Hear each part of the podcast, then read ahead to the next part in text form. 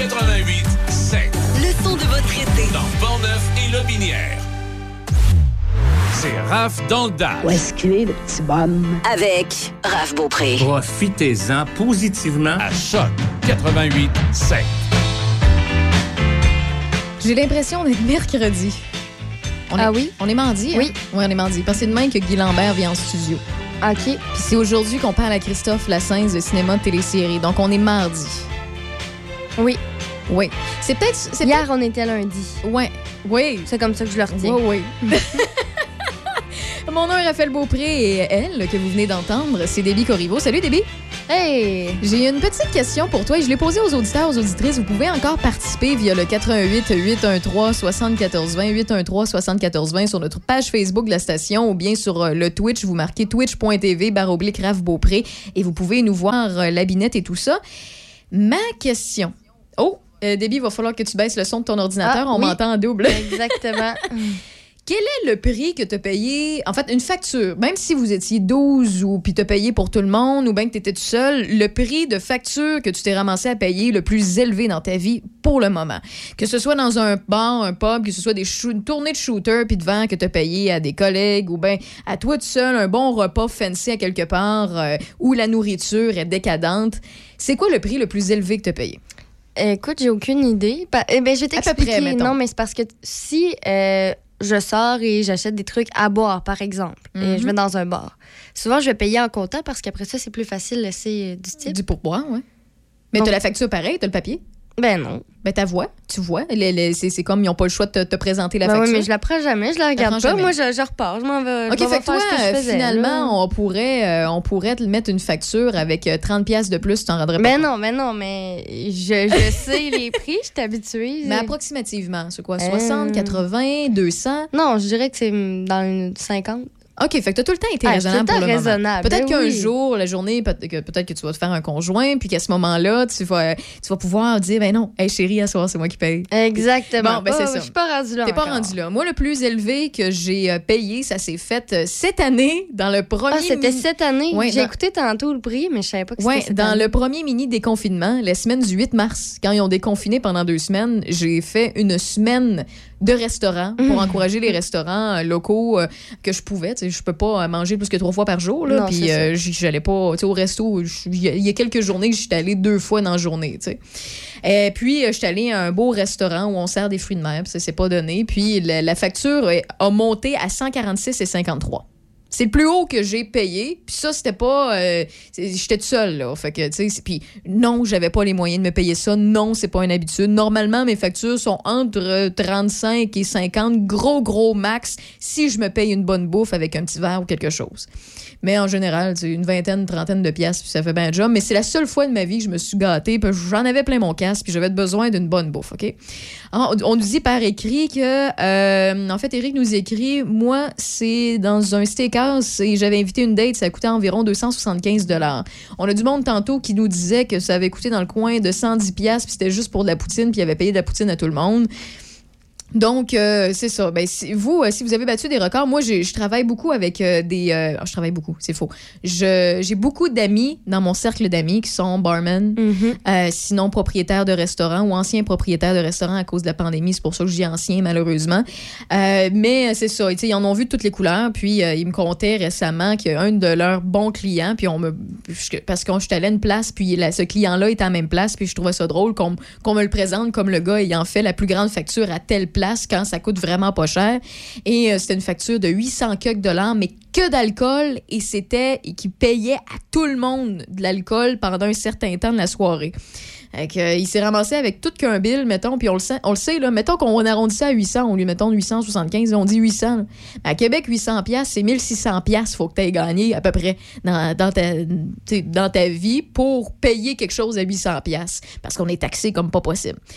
Et bref, je vous pose la question parce que, honnêtement, moi, j'ai rien contre se payer une bonne bouffe, puis de se gâter, puis de, de faire une exception. Comme un peu, euh, vous, êtes un, je sais pas, moi, un amateur de, de whisky, de scotch de bourbon, ou bien de, euh, de bons euh, mousseux, puis de temps en temps, mettons, une fois, euh, vous vous êtes acheté, euh, je sais pas, moi, vous êtes devenu papa, vous êtes acheté un bon, une bonne bouteille de whisky euh, qui valait une couple de 100 pièces, puis vous l'avez gardé, puis vous espérez garder quelques gorgées pour pouvoir le faire goûter, mettons, à votre enfant quand il va avoir sa majorité, quand il va être majeur. C'est des genres de trucs que je trouve le fun, puis même aussi au niveau de la nourriture, si vous fêtez quelque chose, je sais pas, fait 25 ans, vous êtes avec votre conjoint ou votre conjointe, puis vous voulez vous payer une bonne bouffe, vous allez dans un restaurant vraiment chic, puis un, plat peut coûter, je sais pas, moins de 50 et 200 pièces, puis vous avez pas les entrées, puis les, trucs avec ça. Je peux comprendre qu'on fait ça une fois de temps en temps dans notre vie, une fois, peut-être trois si on a la chance, et euh, bon. Je vous le souhaite, bref, de vous gâter si vous êtes euh, comme euh, moi, gourmande. Je t'en parle, euh, Déby, puis je vous en parle à Choc FM parce que je suis tombée sur le burger le plus cher au monde. Auparavant, qui était à Las Vegas, mais ça a été euh, battu. Et le burger plus cher au monde, je vais vous faire euh, la description de vous dire le prix. Et en même temps, vous allez pouvoir me texter 88 813 74 20, soit la question que j'avais tantôt concernant le nombre, euh, le prix de votre facture la plus chère que vous avez payée dans votre vie pour de la bouffe ou de l'alcool, et euh, soit pour, pour guesser un petit peu c'est quoi le montant de la description du burger que je vous fais? Et pour mettre de l'ambiance et tout ça, je vais y aller avec une petite trame sonore sexy. Parce qu'il n'y a pas juste... euh, comment je peux dire ça? Je sais pas si vous connaissez le terme food porn, Mhm. mais de la nourriture qui est tellement alléchante, tellement belle que c'est quasiment de la pornographie. Parce que ça, ça nous donne l'eau à la bouche. Eh bien, je veux vous mettre dans l'ambiance, OK? Et oui, j'ai mis la chanson de Marvin Gaye, mais instrumentale, pour que je puisse parler par-dessus. Vous êtes prêts, les amis? On fait ça. Alors, le burger plus cher au monde, c'est du bœuf Wagyu. Si vous ne connaissez pas le bœuf Wagyu, c'est un bœuf originaire du Japon qui est reconnu pour sa chair marbrée de gras. Son goût de beurre et sa texture font en bouche. C'est incroyablement bon. Et la pâte des petits pains de ce burger-là a été cuit sur place et a été fabriquée avec du champagne Dom Pérignon et du safran. Dom Pérignon, si vous ne savez pas, c'est un des meilleurs champagnes qui existent et c'est incroyablement cher. Vous avez des bouteilles de collection là-dedans, c'est incroyable. Par la suite, dans ce burger-là, c'est recouvert de feuilles d'or qui ont donné au burger son nom, le Golden Boy. Parmi les garnitures de ce fameux, de ce précieux burger, on retrouve du crabe royal cuit dans du chambly, qui est une autre forme d'alcool qui est succulente. On a perdu débit à ce Ouais, que je vois, ouais, mais pour euh, mais débit, c'est le ciel que je te décris. mhm. Le meilleur cheddar du monde s'y retrouve. De l'épaule de, de porc Belotta, venue d'Espagne, s'y retrouve aussi. De la truffe blanche d'Italie. Il a renchéri par la suite sa création de pickles de concombre et de tomates au matcha japonais. D'une mayonnaise de safran fumé et aux œufs de canard et une sauce barbecue à base de scotch single malt exceptionnel. Et on y retrouve aussi dans sa sauce le café Kopi Loué qui est le plus cher au monde. Et avant d'être servi, le plat qui est également agrémenté de caviar de beluga fumé au whisky sous une cloche. Comment coûte ce Golden Boy? Comment coûte ce burger? Eh bien, je vous confirme que ça bat le, le 80 à peu près dollars que Debbie a donné. G, G, C, G, S, je me rappelle plus son nom. euh, Pierre, il, a, il a dit 25 000. Je vais dire comme lui. il a dit 25 000. Oui. Je vous confirme que c'est pas 25 000. OK. Mais quand même, c'est un burger, là. Tu sais c'est quoi la grosseur d'un burger? Lui, il est un petit peu plus épais parce que, écoute, je t'ai nommé, t'as du cheddar, t'as du bœuf wagyu, t'as du euh, une épaule de porc. Écoute, t'as- dans la vie, des fois, trop, c'est comme pas assez, hein? Ah, donc Ah, moi, mets-moi du foie gras partout, là. Ah non, mais. Non, non, non. Aïe, aïe, aïe.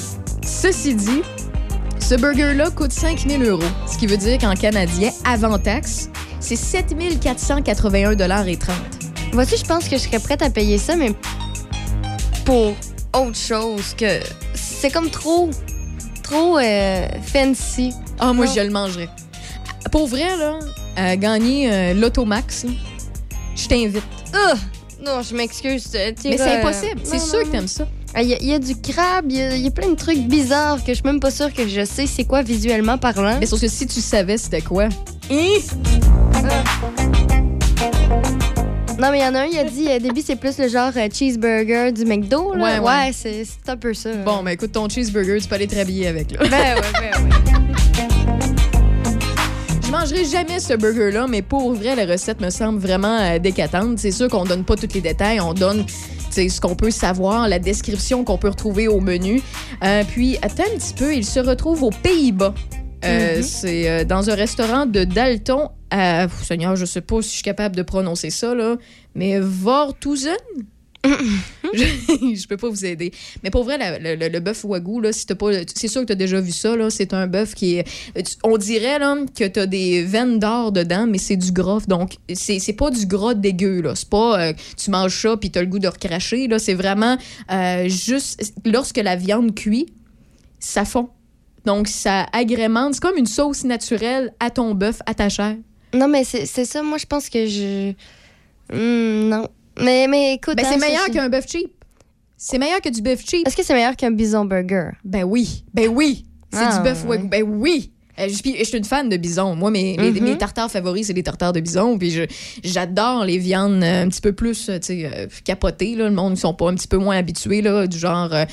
C'est toi qui. Ah non, c'est Seb qui parlait de la viande d'autruche. c'est excellent. Autruche, kangourou, euh, alligator, il- il- cheval, il y en a pour tous les goûts, c'est vraiment bon. Mais ah, je vois que, que- que t'es le genre de fille qui, qui, qui doit s'ouvrir encore les horizons. euh, non, moi, je suis genre. euh, plus c'est gras, plus ça me convient, plus c'est fancy, plus tu me perds. Ah, mais tu vois, moi, les deux m'intéressent. Ah non, non, non. Ben, faut croire que je suis une fille facile de la nourriture. Euh, donc, euh, c'est ça, je suis une gourmande. Moi, Non, mais- tout. La Belle et la Bœuf, c'est pas mal le plus luxueux que je peux aller dans les burgers. OK, OK, OK. Dans sont le coin bons, de cinq mais- fois à Québec, là?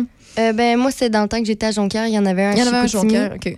Euh, sauf que des fois, ça trop comme passé. Il y a un burger, il m'a duré trois repas parce que. Mais si tu veux vivre une expérience euh, au Québec, là, avec la Mhm. haute gastronomie qui est c'est relativement accessible, oui, Pas c'est de sûr. poisson? Non, ben, en fait, il y, a il y a du poisson, mais il y a de la viande ou il y a Ah, des trucs vé- ok. végés, dépendamment. Leur euh, menu est en rotation. Je te conseille au pied de cochon à Montréal.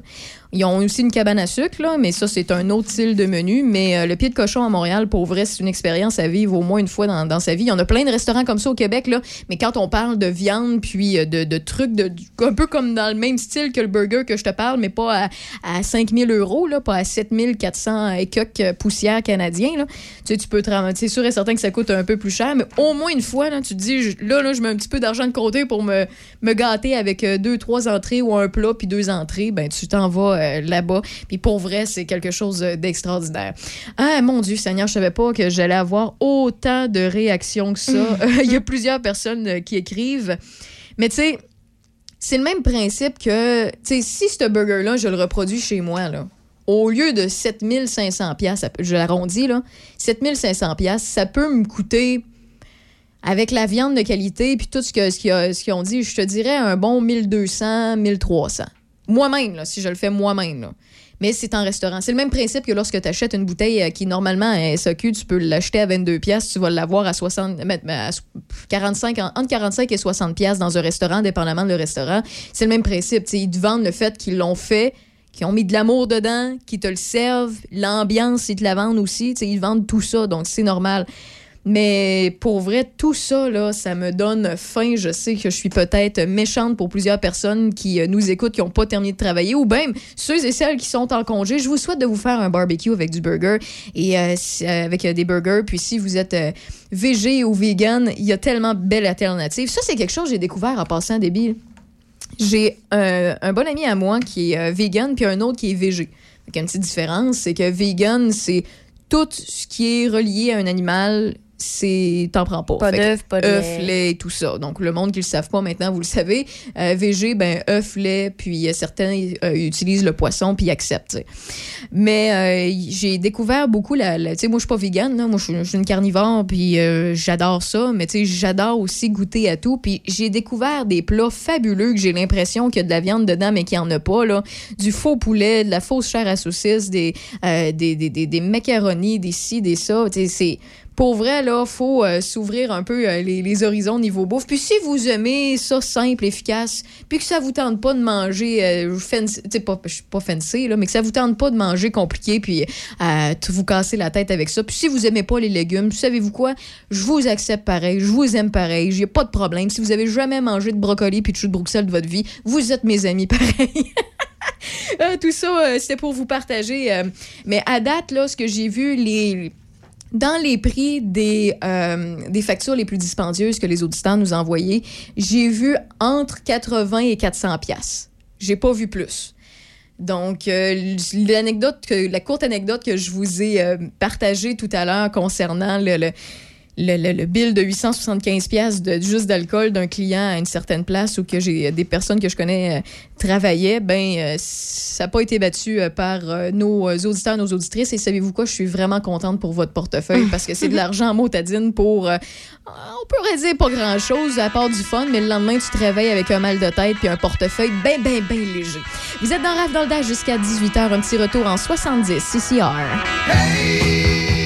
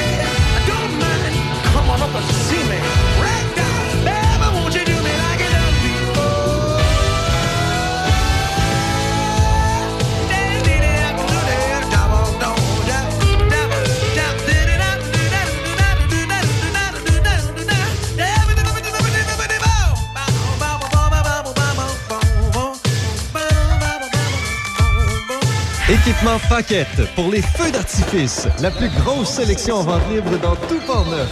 À l'achat de 150 et plus de feux d'artifice, on paie les taxes. Équipement Paquette. Faites remplir votre bonbonne de propane chez nous. Équipement Paquette. Avenue Saint-Jacques, Saint-Raymond. La vaccination contre la COVID-19 se poursuit partout au Québec. L'effet combiné des deux doses assure une meilleure efficacité du vaccin, en plus de réduire le risque d'avoir et de transmettre le virus. Vous serez aussi protégé sur une plus longue période. Il est primordial de vous présenter à votre rendez-vous pour la deuxième dose du vaccin, peu importe ce qu'il y a d'autre à votre horaire. La deuxième dose du vaccin est essentielle. Un message du gouvernement du Québec. Le marché public de Pont-Rouge, c'est une destination gourmande pour les Portnevois avec plus de 25 exposants, producteurs et artisans semeurs de fraîcheur et de bonheur. C'est un rendez-vous tous les samedis, du 10 juillet au 18 septembre de 9h30 à 13h30 sur le site extérieur du centre récréatif Joe et Juno. On vous y attend en grand nombre, les gourmands. Plusieurs animations sont également menu. Suivez nos activités sur la page Facebook du marché public de Pont-Rouge. On se voit au marché. Pour en apprendre davantage sur tous les marchés de Portneuf, visitez le site internet de Portneuf Culture de saveur. Café Choc. Votre réveil tout l'été, c'est Café Choc avec Michel Cloutier et toute l'équipe. Informations, entrevues. Café Choc. Demain, 6 h. Choc 88 7. Euh, c'est tout à fait contrôlé. C'est Raph dans le Dash. Tu dois faire ça? Jusqu'à 18 h. Tu dois? Avec Raph Beaupré. On a 26 actuellement, généralement nuageux, quelques percées de soleil, mais à d'autres endroits, ben, c'est de la pluie qui a déjà commencé parce que ce soir et cette nuit, c'est un minimum de 15 avec des averses, quelques averses qui vont euh, débuter. Mercredi, c'est euh, pluvieux avec un maximum de 19, donc ça va être la journée la plus froide demain de la semaine. Jeudi, vendredi, samedi, full pin dans le soleil. Donc, très ensoleillé entre 25 et 26. Dimanche et lundi, ce sera le retour de la pluie entre 23 et 25 degrés. Dans l'actualité, débit Corriveau. Oui, on a les cas pour euh, la COVID-19 aujourd'hui. Le Québec fait état de 76 nouveaux cas et aucun nouveau décès pour les 24 dernières heures. Donc, on est encore et toujours dans les moyennes. Euh, Aujourd'hui, on parle beaucoup des Jeux olympiques. On sait que ça commence très, très bientôt ce week-end. Et d'ailleurs, ici à Pont-Rouge, il y a la nageuse originaire de Pont-Rouge, Catherine Savard, qui vient de... On a appris en fait qu'elle vient de joindre les rangs d'une formation professionnelle de nageur en Californie. Donc, euh, l'athlète de 28 ans a fait connaître sa décision sur sa page Facebook il y a quelques jours. Elle a dit qu'elle fait, euh, qu'elle a officiellement signé avec l'équipe de nageurs professionnels California Condor euh, pour la prochaine saison. Elle fera ses débuts donc dans la Ligue internationale professionnelle de natation. Et donc, son nouveau club de natation professionnelle fait partie de l'un des huit clubs originaux de la Ligue internationale de natation. L'équipe est basée à San Francisco, en Californie. Et les nageurs partiront pour l'Italie en septembre pour affronter euh, les autres équipes de l'International Swimming League. Et puisque c'est une ligue professionnelle, ça veut dire rémunération des athlètes. Euh, donc, chacun des athlètes va recevoir un salaire de base. Les frais seront pris en charge et ils peuvent même toucher des bourses. Pour chacune des participations, les nageurs et nageuses empochent 1000 dollars et ils amassent ensuite des gains selon les points qu'ils génèrent pour leur équipe.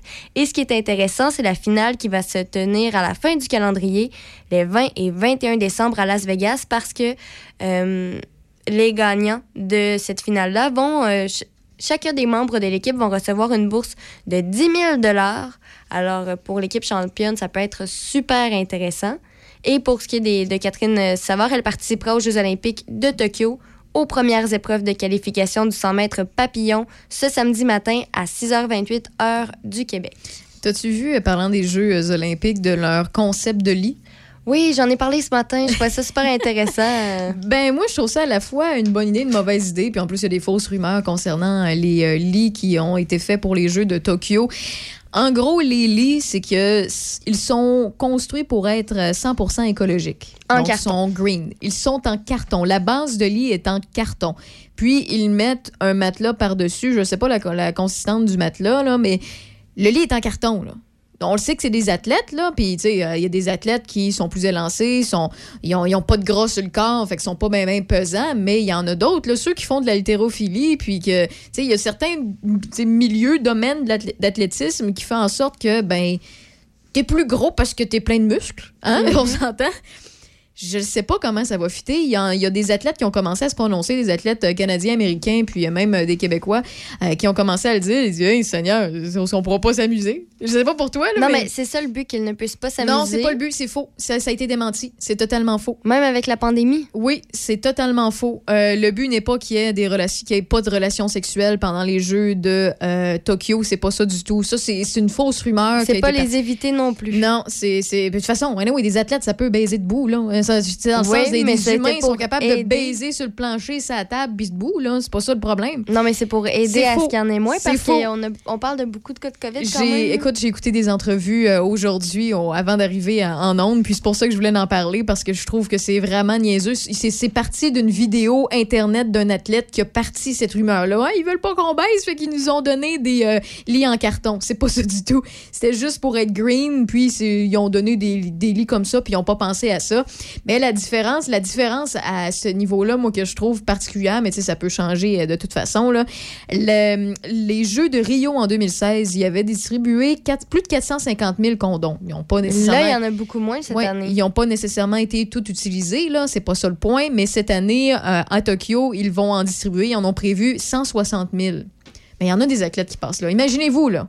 Vous ramassez là, à une place, c'est sûr et certain que là, c'est moins pire parce que les athlètes ne se retrouveront pas plus que 6 000 athlètes dans la même place. D'habitude, ça peut aller de 17 000 en montant, des athlètes qui est au même Mais il y a site. quand même les testostérone dans le tapis. Ben oui, mais c'est tout du beau monde, du beau monde fit, cote, euh, beau, pas, presque pas d'imperfections. Les personnes euh, les puis plus en, en forme, forme, euh, tu sais, remplis de. Bon, c'est ça.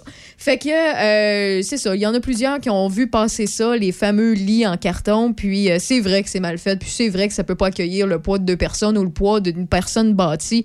Je sais pas qu'est-ce qu'ils vont non, mais faire. moi, je me dis, la personne qui bouge beaucoup dans son sommeil. Ben, pire que ça, pire que ça, quelqu'un, de un, t'as un décalage pour la plupart des athlètes, puis tu te dois d'être De en bien forme. dormir. Moi, je trouve ça épouvantable. Tu sais, j'ai rien contre les lits en carton, là. C'est pas, pas le, le côté écologique que je trouve Ben, épouvantable, c'est mais c'est pas la place autres. pour ça. Je sais que moi, je serais capable, ça me dérange pas, mais eux, c'est des athlètes. Il y, en- il y a, il y a toutes sortes de personnes là, qui, des fois, c'est difficile de dormir euh, juste, euh, justement dans un lit déjà à la base qui est simple. Oui. ou- il y, a, il y a plein de facteurs. Là. En plus, ils apprennent qu'ils vont dormir sur un lit en carton. On s'entend que ça va. Ils prennent Ben, un deux minutes. Ils ont sûrement voulu être trop avant-gardistes, puis faire un, un step-up là-dedans pour Mhm. dire euh, nous, on fait attention à l'environnement. Parce que présentement, ce qui est difficile euh, du côté du Japon, du, ben, en fait, euh, du côté du Japon, mais du côté de Tokyo, c'est qu'il y a des mauvaises. Tu sais, la- la- la- les Jeux olympiques, c'est supposé être le moment où tu vends ton pays, tu vends une ville, tu vends ci, tu vends ça. Mais là, avec les, cas de COVID là-bas qui ne vont pas vraiment bien, ça, c'est, une catastrophe. Ben, c'est, difficile de promouvoir la place pendant les Jeux olympiques. Donc, c'est comme un peu une perte. Fait qu'ils essayent de trouver avec euh, deux, trois moyens à côté. J'ai l'impression, là, euh, de vouloir euh, promouvoir les les côtés, le fun et leur côté avant-gardiste, puis qu'ils pensent à l'environnement, puis bon, voilà. Mais en passant, je le répète, ça a été démenti. Non, ce n'est pas pour enlever l'intimité entre les athlètes et les empêcher d'avoir des relations sexuelles qu'ils ont fait des lits en carton. Euh, je sais qu'il y a encore des... des euh, des sous-journaux, c'est pas des journaux nécessairement, là, mais des associés à certains euh, journaux qui ont encore cette nouvelle-là dans leur manchette puis n'ont pas encore fait la modification. Je vous le confirme, c'est pas pour les empêcher de faire des quickie-quickie. Sinon, pour les gens qui sont intéressés à, à un événement ce week-end, le 25, c'est dimanche, les vieux tracteurs et la machinerie agricole antique défilera dans les rues de Sainte-Anne de la Pérade. Alors, euh, notez ça à votre calendrier si vous voulez y participer. Donc, tous les propriétaires de tracteurs fabriqués entre 1930 et 1970 ou encore propriétaires de machinerie qui, ont, euh, qui datent de ces mêmes années-là euh, vont pouvoir s'inscrire pour prendre part au défilé. Le défilé euh, commencera à midi à l'église de Sainte-Anne-de-la-Pérade. Et puis, c'est important d'y participer parce que, en fait, euh, la parade a pour but de ramasser des dons pour euh, permettre euh, justement la sauvegarde de l'église. Ouais. Et donc, les, les spectateurs sont invités à assister en grand nombre à cet événement, puis l'argent sera amassé euh, durant la, la parade. Alors, allez-y, c'est le 25 juillet, départ à midi à l'église pour voir, En fait, ça fait du bien, là, une parade. On, on dirait que ça fait longtemps qu'on n'en a pas eu à cause de la pandémie, alors pourquoi pas? Une belle petite sortie. Et côté météo, c'est pour l'instant, c'est Oh, c'est beau. là. et puis, euh, c'est à quel endroit déjà? Juste le rappeler aux gens? Sainte-Anne-de-la-Pérade. Sainte-Anne-de-la-Pérade, voilà. Sinon, on le sait, ça sent la, politique euh, qui s'en vient très, très bientôt, notamment à Saint-Antoine de Tilly. Euh, C'est officiel, le conseiller municipal des quatre dernières années, Guy Lafleur, a annoncé qu'il se portera candidat à la mairie lors de la prochaine élection municipale qui aura lieu le 7 novembre prochain. Et même s'il a déjà mené à bien plusieurs projets concernant la mise en valeur du patrimoine de Saint-Antoine de Tilly, Guy Lafleur souhaite également régler la problématique d'eau potable de la municipalité ainsi que le dossier de l'assainissement. Il aimerait aussi régler le problème de l'entretien du réseau routier local puisqu'il y a plusieurs routes et rangs qui sont en piteux état et il a et euh, évidemment, ces rues-là auront besoin de travaux de réfection dans un avenir rapproché. Donc, M. Lafleur souhaite vraiment veiller à l'amélioration de ces choses-là, également l'amélioration des communications avec la population. Il trouve que les citoyens sont souvent laissés sans mise à jour de certains renseignements. Et selon Guy Lafleur, la solution réside dans une meilleure utilisation du site Internet de la municipalité ainsi que des médias sociaux. Alors, le 7 novembre, va falloir regarder les élections. Parlant d'élections, la même journée, le 7 novembre prochain, le communicateur Stéphane Dion sera à la tête de l'équipe pour Sainte-Croix afin d'être parmi les candidats à la mairie, évidemment, de Sainte-Croix. Et puis, euh, M. Dion a constaté que les élus jouent un rôle de leader pour mobiliser et sont présents sur le terrain afin de répondre aux préoccupations des gens. C'est vraiment la pandémie qui lui a ouvert les yeux là-dessus. Et euh, son programme misera notamment sur la qualité de vie. Donc, il veut mobiliser la population, améliorer l'attractivité de la ville et en favoriser le développement. Et il croit que cette attractivité-là passe, euh, par exemple, par l'amélioration des communications avec la population, lui aussi, et des projets qui faciliteront l'accès aux fleuves ou valoriseront le patrimoine. Donc, on voit que les, les deux se ressemblent quand même sur les points qu'ils veulent apporter. Euh, Monsieur Dion assure euh, aussi que son équipe et lui seront à l'écoute des besoins de la population. La plateforme électorale sera dévoilée après la présentation des six candidats de Pour Sainte-Croix. Donc, euh, Stéphane Dion se présentera tou- entouré d'une équipe de six candidats, quatre femmes, deux hommes.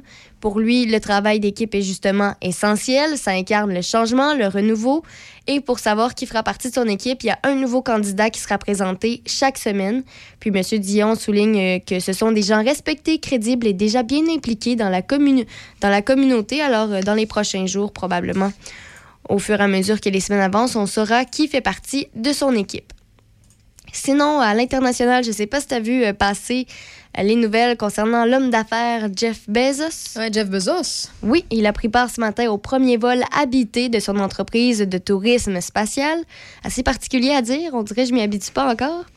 Le fondateur... Je- je- On parle de temps en temps avec euh, Éric Gagnon, Mhm. notre astronome. Et euh, pour vrai, je, je peux comprendre que certaines personnes rêvent de l'espace, rêvent de au moins voyager une fois ou de faire ce métier-là ou peu importe. Mais c'est tellement impensable. Puis en même temps, c'est- beaucoup d'entraînement. Il faut que tu t'habitues à manger des portions, certaines, certaines nourritures sèches, certains trucs. Il faut que tu habitues ton corps. Il faut que tu habitues ta, niaiseusement parlant, mais ta santé mentale est importante aussi.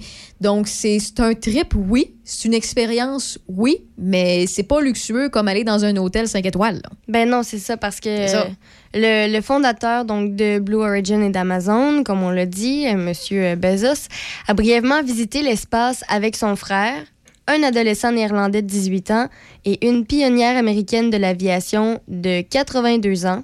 Donc la capsule New Shepard de, Blue Origin visait une altitude d'environ 106 km, soit 10 de plus que le périple d'un autre milliardaire, Richard Branson, qui, euh, s'est passé le 11 juillet dernier. Et euh, oui, la capsule New Shepard a réalisé avec succès 15 vols inhabités depuis 2015 dont deux autres vols sur- habités seront prévus d'ici la fin de l'année, mais on parle qu'ils sont restés en altitude aussi haut, là, je pense, euh, environ 5 minutes. C'est c'est pas grand-chose. C'est juste pour Ben, dire qu'ils ont plus fait... que bien du monde. non, c'est ça, mais c'est un aller-retour, mais, mais c'est ça. Profite de ton 5 minutes parce que c'est c'est pas long. Ouais.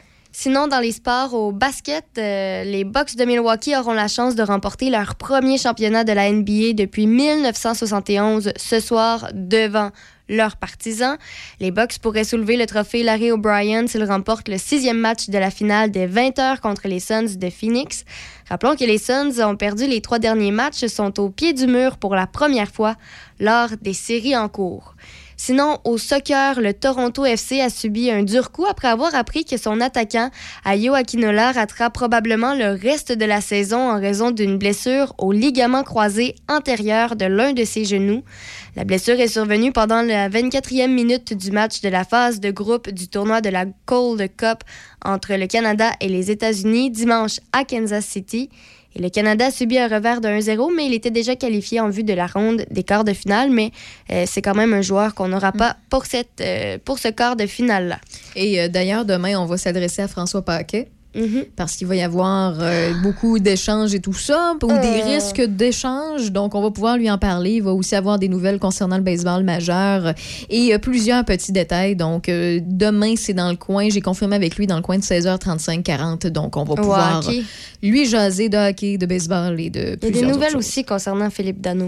Oui, ben, on va pouvoir. Écoute, tu vas pouvoir poser toutes tes questions parce que Mhm. tu t'y connais plus que moi dans le hockey. Non, mais c'est sorti tantôt, là, de cette dernière heure ce matin. là. À ce qui paraît, il a, il a signé un contrat de 8 ans. À ce qui paraît. Ok. Philippe Dano. Ah, bon, ben, écoute, on va voir. Demain, c'est sûr, j'y j'y pose la Ben, tu question. lui poseras la question avec euh, plaisir. Never made it as a wise man. I couldn't cut it as a poor man stealing. Tired of living like a blind man. I'm sick aside without a sense of feeling. And this is how you remind me. This is how you remind me of what I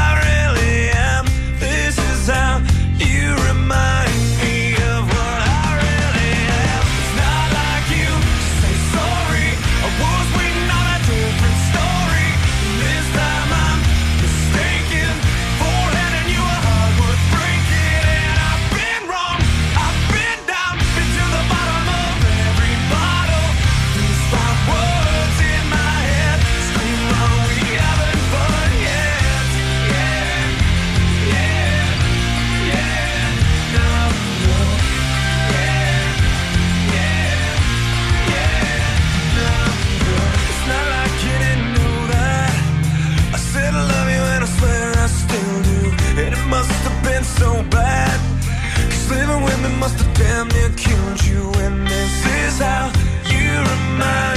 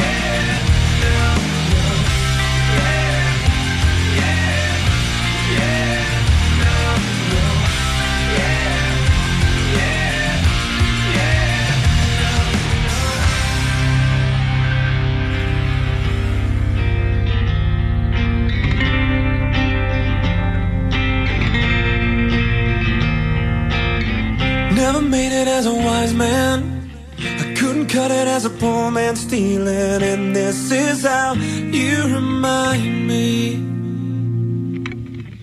This is how you remind me. This is how you remind me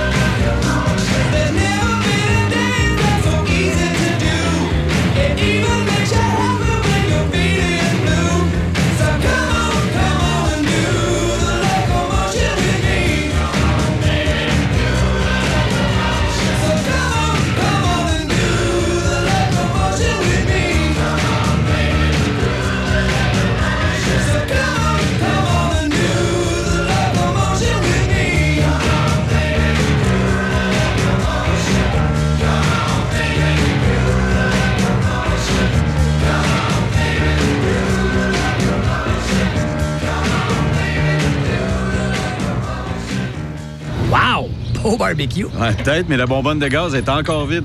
Ah, ben moi, le réservoir de gaz de ma Prius Prime branchable est presque toujours plein. Comment ça? Seulement 1,8 litres équivalent aux 100 km.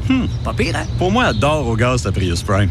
C'est l'heure de prendre la route des vacances avec Toyota. Louez la Prius Prime hybride branchable 2021 à partir de 74 par semaine, zéro comptant. Prix suggéré de 30 186 incluant rabais gouvernementaux jusqu'au 3 août. Total de 260 paiements sur 60 mois, 17 du kilomètre additionnel après 100 000 km. Visitez achetezmatoyota.ca. Avec la saison des fraises plus hâtives cette année, Fraisière Fauché travaille fort pour vous produire des fraises fraîches, succulentes et sucrées qui sont livrées dans les différents marchés d'alimentation de Québec, Portneuf et de la Mauricie. Nos champs à la Fraisière Fauché sont prêts à vous accueillir pour l'autocueillette. Pour plus d'informations sur les emplacements, ouverture des kiosques et l'autocueillette, suivez Fraisière Fauché sur Facebook. La Fraisière Fauché ainsi que tous leurs employés vous attendent avec impatience. Bon été à tous! Patrick Bourson et toute son équipe de la boulangerie, pâtisserie, chocolaterie chez Alexandre vous souhaitent une très bonne soirée en compagnie de ces extraordinaires pizzas, pâtes fines, cuites au feu de bois et toutes ces gourmandises. La boulangerie, pâtisserie, chocolaterie chez Alexandre tient à remercier ses fidèles clients pour leur soutien moral et financier. Ça prend une bonne dose de courage et de persévérance pour traverser une pandémie. Ça prend aussi une bonne dose de patience, de résilience, de confiance, d'optimisme, d'humour et d'amour. Une bonne dose de détermination, d'endurance, d'empathie, de motivation, d'ingéniosité et d'espoir. Mais surtout, ça prend une deuxième dose de vaccin. Un message du gouvernement du Québec. Présentement en onde, Raphaël Beaupré. Continue comme ça. À Choc 88 On ne lâche pas d'un fil. Il est toujours de bonne humeur. Il est toujours là pour nous à chaque semaine de RAF dans le Dash. Salut Christophe Lassens. Bonjour Raphaël Beaupré. Merci d'être un joyeux luron ou un bon soldat de Choc FM. Tu es avec nous depuis le début et c'est très, très, très apprécié.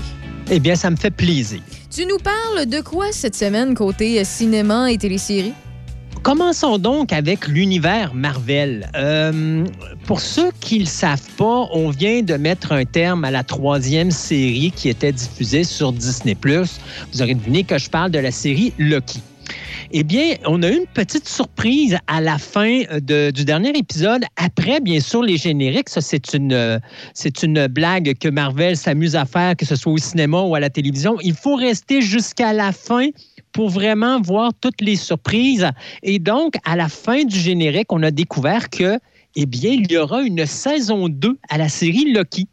Et c'est amusant parce qu'officiellement, c'est la première série télé euh, qui est créée par Marvel depuis le début sur Disney qui va bénéficier d'une saison 2. On se rappellera que WandaVision, c'était comme euh, une série qui mettait l'ouverture au deuxième film de la série ou de la franchise de Doctor Strange qui va sortir plus tard, donc Doctor Strange euh, qui était le Multiverse of Madness.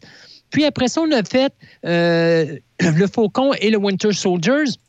Et encore là, c'est une introduction à quelque chose qu'on va voir plus tard. D'ailleurs, ceux qui ont vu le film euh, Black Widow, si vous êtes restés dans la séquence post-générique, bien, vous avez vu qu'on a fait un clin d'œil à la série Falcon and the Winter Soldier. Donc, euh, tu vois que depuis le début, on se sert beaucoup de Disney Plus pour comme mettre les cartes de la phase 4 de l'univers de Marvel ou du, du, du, MCU, comme on l'appelle, le Marvel Cinematographic Universe. Et donc, là, on affirme, on confirme que Loki reviendra pour une deuxième saison, mais on confirme d'autres choses aussi. Et moi, je trouve ça amusant parce que tu as l'acteur Tom euh, qui fait un Loki merveilleux depuis le début de toute cette série de films oui. et de séries télé. Et là, écoute, ça a l'air de rien, mais le gars, ça fait plus de dix ans qu'il fait ce personnage-là. Et il a annoncé ah, qu'il était. déjà? Ouais, ça passe déjà. vite, le temps. Ça va très vite. Et il a déjà annoncé que ben, il, avait pas, il était loin d'en avoir fini avec le personnage parce que non seulement il y aura une saison 2 euh, qui devrait voir euh, le jour euh, en 2023, mais en plus, on va voir le personnage de Loki dans la série Marvel What If. C'est une série animée où on va nous présenter divers univers parallèles. Où est-ce que, ben, qu'est-ce qui se passerait si le bouclier de Captain America serait tombé entre les mains de la Black Widow au lieu d'être entre les mains de Steve Rogers? Ou qu'est-ce qui se passerait si le marteau de Thor eh bien, aurait été entre les mains de Loki au lieu d'être dans les mains de Thor? Donc, c'est une série animée qui s'en vient et il va reprendre la voix de son personnage clé, donc Loki. Et par la suite, eh bien, c'est confirmé. On va l'avoir avec, bien sûr, le personnage de Wanda. Il va être de retour également pour le film Doctor Strange 2, euh, The Multiverse of Madness. Pourquoi? Si vous avez écouté la fin, bien vous découvrez que c'est Loki qui va starter les multiverses. On pensait que ce serait Wanda qui le ferait, mais finalement, c'est Loki qui, qui les a créés. Alors là, maintenant, les multiverses existent dans l'univers du MCU et donc, euh, il va, n'y aura pas le choix. Il faut qu'on ramène le personnage pour Doctor Strange numéro 2. Euh, le vilain de- euh, qui était Kang dans la série de Loki, bien, si vous pensez que vous allez le revoir bientôt, bien, euh, on va le revoir effectivement, mais pas avant février 2023, puisque ça va être lui le vilain du prochain film de Ant-Man, soit Ant-Man and the Wasp, Quantumania. Donc, euh, ça également, c'est confirmé. Mais ça, c'est une, chose que- qui est sur ma to-do list, là, Loki. là. J'ai beaucoup de personnes qui m'en parlent. C'est le fun de voir le personnage qui n'est pas dans le rôle nécessairement du méchant. Euh, Exact. puis on m'en parle vraiment en bien. Puis parenthèse là-dessus, là, ça, là, ça doit être tellement un trip de carrière quand tu es acteur ou actrice d'avoir un rôle qui dure, mettons, entre 5 et 15 ans de temps. Mm. C'est quand tu aimes ton personnage, quand les gens t'associent à ça, euh, quand les gens te reconnaissent pour ça, puis que tu le fais bien, ça doit être tellement tripant de garder ça euh, dans sa petite poche, puis dire, ben écoute, euh, moi je suis Thor, moi je suis Black Widow, moi je suis, tu sais, là je, je nomme des super-héros, là, mais tu sais, c'est- pas nécessairement dans des films de super-héros aussi qu'il y en a, mais je trouve ça formidable. Pour vrai, je trouve Mais ça, ça- le fun. Ça peut être un positif, mais n'oublie pas que ça peut être également un point négatif. Ben, je vais donner un exemple. Mettons, dans The Office, là, le, le, Krasinski qui joue Jim, puis qu'on le voit, dans, on l'a vu dans une télésérie dont j'oublie le nom, puis on l'a vu aussi dans A Quiet Place, c'est les films qu'il a produits. C'est un tout autre acteur, c'est un tout autre personnage, puis il est excellent, il est formidable, mais s'il avait pas eu sa barbe, ben, j'aurais continué de voir Jim. Mais d'un autre côté, je peux amener Malcolm McDowell, qui avait joué son personnage d'Alex dans L'Orange Mécanique de Oui, Stanley ah oui. Un rôle qui a détruit sa carrière complètement parce qu'après ça, tout le monde ne faisait que voir Alex. Mais Et- il y en a aussi, par contre, qui ont le, le talent que j'appelle le talent DiCaprio. Que le talent DiCaprio, c'est que, tu sais, Leonardo, pour vrai, c'est pas mon acteur préféré, mais je peux pas enlever que le fait que ce gars-là, peu importe dans quel rôle tu le mets, tu le mets gentil, méchant, euh, passif, euh, passif-agressif, peu importe son rôle, c'est pas Leonardo, on le sait que c'est lui, mais il est capable de prendre un personnage puis on embarque dedans. On Ouais. embarque dans Jeune Père de famille, on embarque dans le cambrioleur, on embarque dans. tu sais, on embarque de peu importe ce qu'on lui donnerait comme rôle, on voit le personnage. Il est comme. euh, tu sais, comme on utilise le terme intemporel, il n'y a rien qui colle à lui euh, qui est pas capable de décoller de façon brillante. Et ça, c'est- t'as pas beaucoup d'acteurs qui sont capables de faire ça. Ce qu'on appelle des acteurs qui s'effacent pour un rôle et non pas un, un acteur qui est pris pour un rôle. Ben, Il y a Steve une nuance entre les deux. Steve Carroll, qui est juste pris pour faire de la comédie. Oui, Euh, on l'a vu quelquefois tu faire du sérieux, puis ça colle pas. Non, puis euh, t'as, as, d'autres acteurs comme prend Sean Connery. Sean Connery, n'importe quoi que tu vas le voir, la première chose que tu vas penser, c'est tu vas penser James Bond. Puis la deuxième chose que tu vas penser, c'est, c'est le père d'Indiana. en dehors de ça, euh, même si tu vois dans plusieurs rôles, c'est toujours ça. euh, qui va arriver dans ta tête. Même, il y a certains qui vont me dire, tu vas penser à, à Ramirez dans Highlander. Oui, effectivement, y a- y a- quand tu vois Connery ou quand tu vois Roger Moore, Roger Moore, c'est le saint et c'est James Bond. Tu as beau le voir dans n'importe quel autre rôle, mais c'est des acteurs qui c'était l'acteur en premier, le rôle en deuxième, contrairement à des acteurs comme Leonardo DiCaprio qui, lui, va s'effacer. Tu as d'autres acteurs, à un moment donné, qui vont prendre, euh, tu sais, je pense à Robert De Niro, qui est excellent. À un moment donné, il peut prendre 35 livres dans un, pour un rôle, puis l'instant d'après, il va devenir un, un boxeur, euh, puis il va perdre du poids. C'est capoté, il oui. va- oui, c'est capoté, ça s'ajuste avec, Ben, avec le- son... L'acteur euh, Phoenix, là, euh, joue. Euh, Phoenix? Non, Oh non, euh, non, tu parles de son frère. Euh, ben, en fait, euh, Joach- Joaquin, Joachim, comment le- l'appelle? Joaquin- c'est Joaquin Joaquin, Phoenix. Joaquin Ouais. Phoenix, lui qui a fait le Joker, c'est un exemple. Lui, il s'est amaigri pas à peu près pour faire son rôle. Euh, c'est un acteur. C'est un acteur qu'on ouais, c'est un acteur de, de, de rôle, ça. C'est un gars Ouais. qui s'efface pour son rôle. Oui, ben, je trouve ça formidable. là. Puis écoute, même quand il est allé chercher euh, ses trophées quand, pour le film, euh, il avait déjà repris euh, son poids où on se disait, ben finalement, il est pas si laid que ça. non, non, mais c'est vrai. C'est fou à quel point c'est une profession qui demande beaucoup plus que certaines personnes pensent. Oui. Et on va rester dans deux secondes encore pour l'univers de Marvel. Parce que on parle souvent du streaming. Puis il y a beaucoup de gens qui disent Ouais, mais le streaming, ça rapporte-tu tant que ça? C'est-tu vrai que ça rapporte de l'argent et tout et tout et tout? Euh, J'ai mis la main sur euh, le box-office de Black Widow pour ses quatre premières, euh, trois premiers jours arrêtés, le vendredi, samedi, dimanche, son premier week-end au cinéma. Et il faut se rappeler que Black Widow, quand il est sorti au cinéma aux États-Unis, sortait également au cinéma au niveau international, sauf en Chine, et sortait également sur Disney Plus sur euh, leur euh, poste où est-ce que tu dois payer 30 dollars pour voir le film. Alors, au niveau américain, pour trois jours, Black Widow a fait 80 millions. Il a fait 78 millions additionnels au niveau de l'international et il a engendré un 60 millions additionnels via la plateforme de diffusion euh, de Disney+. Donc, te rendre compte que présentement, ce qu'on se rend compte, c'est que le streaming rapporte autant d'argent que si le film sort en salle. Ben, ça me surprend pas. Et donc, un film de 200 millions de Black Widow, bien, au moment où on se parle après 10 jours, on parle de 232 millions au niveau international et euh, nord-américain au niveau du box-office. Rajoutez-vous probablement un 10 à 15 millions de plus au niveau euh, du streaming, ce qui veut dire que c'est un film qui a déjà ramassé en dedans de 10 jours plus de 300 millions, ce qui prouve que présentement, malgré la pandémie qui a de l'air à vouloir partir, le cinéma aussi, lui, a de l'air à vouloir redécoller dans les salles. Mais j'ai une question pour toi, puis euh, je veux pas trop qu'on dérape en même temps, parce que je sais qu'on a plusieurs autres sujets, là, mais tu sais, on a vu le cinépark disparaître. Euh, On voit la popularité des plateformes de streaming comme euh, bon Amazon Prime, euh, Netflix, Crave, Disney+, et j'en passe parce qu'il y en a de plus en plus, puis il y en a beaucoup qui prennent place euh, de plus en plus dans notre quotidien. Et je sais que les gens s'habituent, ils se disent ah mais écoutez, on va on va s'acheter un projecteur ou on va se faire une pièce juste pour le cinéma, une plus grande télé. Tu sais, les gens investissent de plus en plus dans ce luxe là, dans ce petit bonus là, puis je me dis, c'est quasiment improbable de penser que les salles de cinéma seraient portées à disparaître d'ici quelques années. Mais ça c'est quelque chose que je vois pas disparaître. Sais-tu, dans les années 50, lorsque la télévision est arrivée, on disait le cinéma va disparaître. On a créé le 3D, on a créé une panoplie de choses. On a même créé l'anamorphique parce qu'on a mis des films en widescreen, alors qu'avant, les films se faisaient en écran carré. Donc, euh, des fois, vous allez voir là, dans le format panoramique, vous avez du 1,37, du 1,85, du 2,35. Ça, c'est la grosseur de votre écran. Plus le chiffre est élevé, plus votre écran est rectangulaire au lieu d'être carré. Euh, donc, on avait dit ça va mourir. Dans les années 70-80, lorsque la télévision payante, MTV, tout ça est arrivé, on a dit ça y est, c'est la fin du cinéma.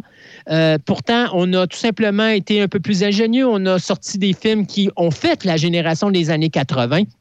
Et puis, ça a continué. Dans les années 90-2000, la vidéocassette est tombée. On a amené le DVD et le Blu-ray disc. Et là, à ce moment-là, on arrive avec le numérique, ce qui force encore le piratage sur Internet et euh, la- l'accessibilité beaucoup plus accrue des, des films avant qu'ils sortent en salle ou après qu'ils soient sortis en salle. On avait dit, c'est la fin du cinéma, ça va mourir. Le cinéma est encore là. On a la pandémie qui arrive. On pense que c'est la fin.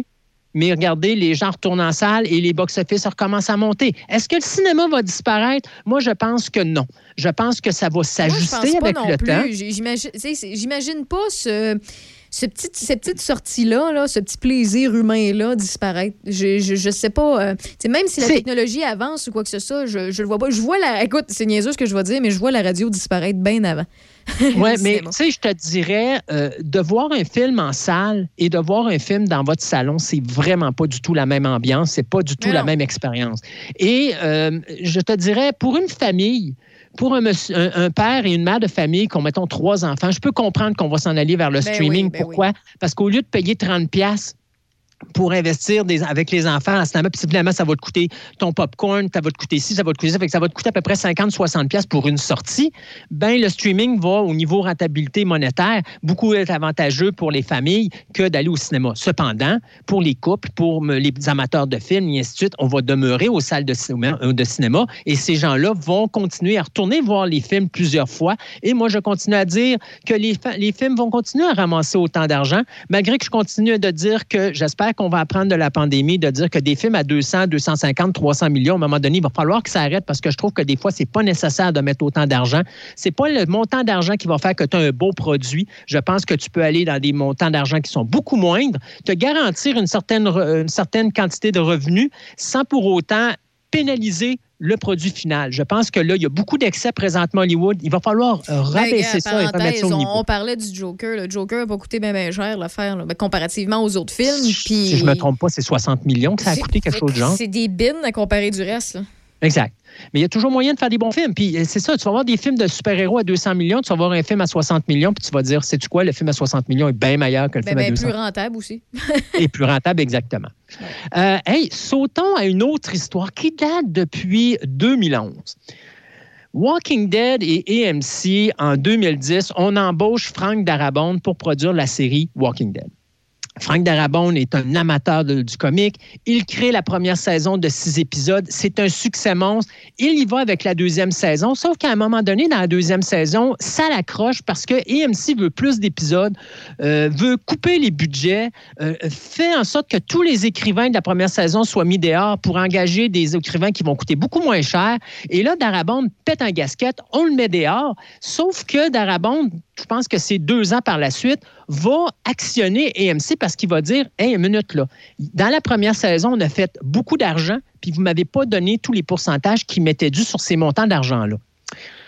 En 2017, les autres producteurs qui ont continué après Darabont, on parle de Galen Hurd, on parle même du créateur Robert Kirkman, ont également poursuivi AMC pour exactement la même raison en disant Hey, on est désolé, là, mais ça ne balance pas les chiffres que vous nous donnez, il manque de l'argent quelque part. Et donc, après quasiment dix années de poursuites juridiques, eh bien, AMC vient de faire un règlement hors cours avec les plaignants, c'est-à-dire qu'on va leur donner 200 millions de dollars euh, pour justement euh, mettre un terme à cette poursuite qui est interminable. Euh, du côté des plaignants, on voulait avoir 280 millions, donc on s'est, du côté de AMC, on voulait donner 57 millions. Alors, on voit que AMC a donné plus que ce qu'il voulait, mais je pense qu'on a gagné la paix ici parce que veut, veut pas, c'est la dernière saison, puis on veut régler ce dossier-là pour, euh, après ça, ne plus avoir de problème avec les séries adjacentes qui vont être créées. Alors, euh, c'est un dossier réglé après euh, plus de 10 ans de poursuites judiciaires AMC qui donne finalement 200 millions. Je sais pas où ils vont les prendre, j'espère qu'ils l'ont dans leur poche parce que c'est beaucoup, beaucoup, beaucoup de bidou. Effectivement, on va voir euh, comment les suites de ça, mais il faut faire attention des fois. Là. Euh, on, voit, on voit de temps en temps une histoire euh, hollywoodienne, mais c'est pas Hollywood, là, mais euh, une histoire incroyable parce qu'ils n'ont pas payé leur acteur sur des revenus ou des redevances de quelque chose. Puis ça, c'est pas la première fois que ça arrive, là, puis ce sera pas la Ah dernière non. non plus. Et c'est une mode à Hollywood, hein? Ça date Ah, depuis ouais. de des tester, années. de savoir si la personne ne lèvera pas la main pour dire hey, toi, chose, là, tu m'as mal payé. C'est fou et tu vas l'avoir. D'ailleurs, regarde, pour les gens qui connaissent un peu Vendredi 13, vous savez que ça fait des années qu'on n'a pas de film de Friday the 13. Présentement, Sean S. Cunningham vient de poursuivre Paramount Pictures et Warner Brothers parce qu'il prétend que ces compagnies-là ont fait en sorte de trafiquer les chiffres en 1980 pour qu'il ait moins d'argent de recettes. Lui qui était producteur, c'était son concept. Donc, il y avait un pourcentage des recettes qui devait lui revenir. Et c'est une mode qui commence, là, on commence à se rendre compte de ce qui se passe donc. à Hollywood. C'est une mode qui est utilisée par tous les studios pour avoir à moins d'argent à donner et en garder de plus en plus de leur côté. Alors là, on commence, tu vas voir, il va y avoir de plus en plus de poursuites qui vont s'en venir là, dans les, euh, les années à venir là-dessus. Pas nécessairement sur des affaires récentes, mais sur des choses qui datent dans les années 80, C'est une manière 90. de- de- de- d'éviter finalement un peu comme euh, certaines personnes évitent des taxes en faisant des deux, trois passe-passe puis ils se font prendre euh, cinq, six voilà. ans plus tard. Bon, c'est un peu le même voilà. principe. Bon. C'est Ben, exactement le même principe. ben, merci euh, beaucoup, Christophe. Tu restes avec nous. On fait une courte pause. Bien sûr. Parfait. Puis au retour, on va parler de certains produits de HBO, puis aussi on va parler de la série True Lies. C'est ça? Ben, quelque chose qui s'en viendrait effectivement sur CBS. Bon, ben, soyez-y. Dans Portneuf et Lobinière. C-H-O-C. Portneuf, Lobinière, Chaudière-Appalaches, Québec. Choc 88 7. Ça prend une bonne dose de courage et de persévérance pour traverser une pandémie. Ça prend aussi une bonne dose de patience, de résilience, de confiance, d'optimisme, d'humour et d'amour. Une bonne dose de détermination, d'endurance, d'empathie, de motivation, d'ingéniosité et d'espoir. Mais surtout, ça prend une deuxième dose de vaccin. Un message du gouvernement du Québec. Patrick Bourson et toute son équipe de la boulangerie, pâtisserie, chocolaterie chez Alexandre vous souhaitent une très bonne soirée en compagnie de ces extraordinaires pizzas, pâtes fines, cuites au feu de bois et toutes ces gourmandises. La boulangerie, pâtisserie, chocolaterie chez Alexandre tient à remercier ses fidèles clients pour leur soutien moral et financier. Du 2 juillet au 17 septembre, le marché public de Saint-Casimir vous attend avec impatience pour vous offrir légumes, marinades, viande, conserves, fruits, fromages, produits artisanaux et plus encore. Ouvert tous les vendredis de 16h à 19h, le marché public de Saint-Casimir vous germera aussi avec des spectacles, musique, théâtre, danse, poésie, un rendez-vous pour tous les goûts. Suivez notre page Facebook les Vendredis Saints, marché villageois, pour être tenu au courant des détails. Pour en apprendre davantage sur tous les marchés de Portneuf, visitez le site internet de Portneuf Culture de Saveur. Vous souhaitez faire briller votre véhicule? Vitroplus Z-Bart de Sainte-Catherine de la Jacques-Cartier est la solution pour tous vos besoins. Que ce soit pour nettoyer l'intérieur ou l'extérieur de votre voiture, ou pour protéger votre peinture avec la finition Diamond Gloss, ou encore pour notre anti-rouille garantie 10 ans, pensez à Vitroplus Z-Bart de Sainte-Catherine. Nous offrons aussi des attaches remorques pour tous les types de véhicules, démarreurs à distance, accessoires électroniques, sans oublier les changements de pare-brise. Visitez-nous sur vitroplus.com ou sur Facebook. Vitroplus Z-Bart à Sainte-Catherine de la Jacques-Cartier. Choc FM en concert. Un bon show souvenir diffusé intégralement. Soyez aux premières loges. Choc FM en concert. Vendredi soir, minuit. Choc 88 7. Jusqu'à 18h. Checkez-moi ça, la rafale! C'est Raph dans le Dash à Choc 88 7. What I'm getting paid for here is my loyalty.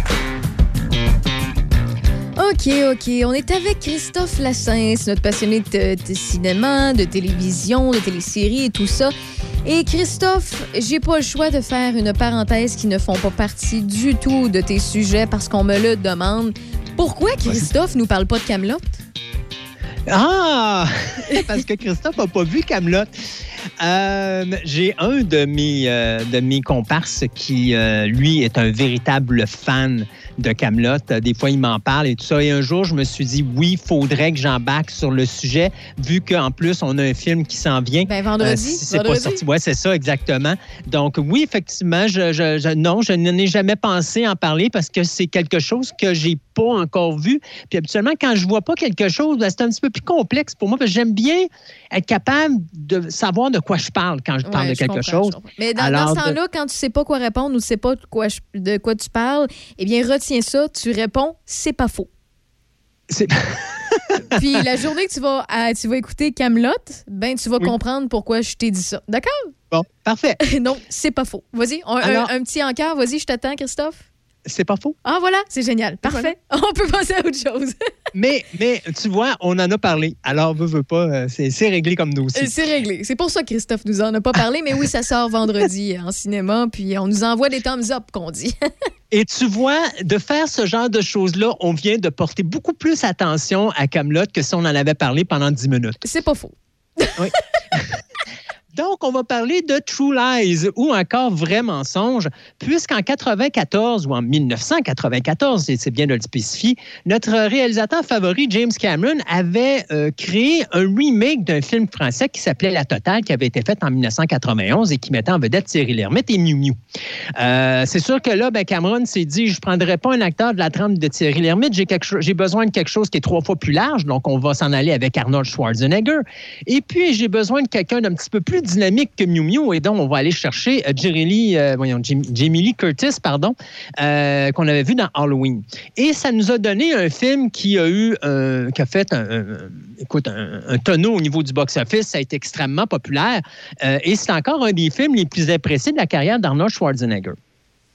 Lorsque Fox a racheté les droits euh, de la 20, ben, plutôt pas Fox, mais lorsque Disney a racheté les droits de la 20th Century Fox en 2017, donc en 2017, eh bien, on avait déjà commencé à travailler pour faire un reboot de l'univers de True Lies et on s'était associé avec euh, le scénariste de la série Arrow pour faire de quoi en 2017, mais finalement, ça n'a pas marché. Et c'est NCG qui est arrivé avec le concept puis qui a dit à, euh, ce moment-là à Disney+, ben écoutez, je pourrais j'aimerais de quoi avec vous. Sauf que là, bon, la, la COVID est arrivée à travers ça, et là, on a décidé du côté de Disney Plus de laisser faire, et on a vendu le projet à CBS. CBS, eux autres, sont spécialistes dans les espèces de reboots de franchises. Pensez aux séries comme MacGyver, Magnum euh, PI, on a Hawaii 5.0. Donc, euh, ils s'amusent, eux autres, à reprendre des vieilles séries comme ça et à les remettre à jour. Et donc, on a pris ce projet-là et on, on a approché James Cameron, carrément. Puis on a dit à James Cameron, serais-tu intéressé à travailler avec MCG sur le concept de la série télé True Life? Ce à quoi Cameron a dit bien sûr.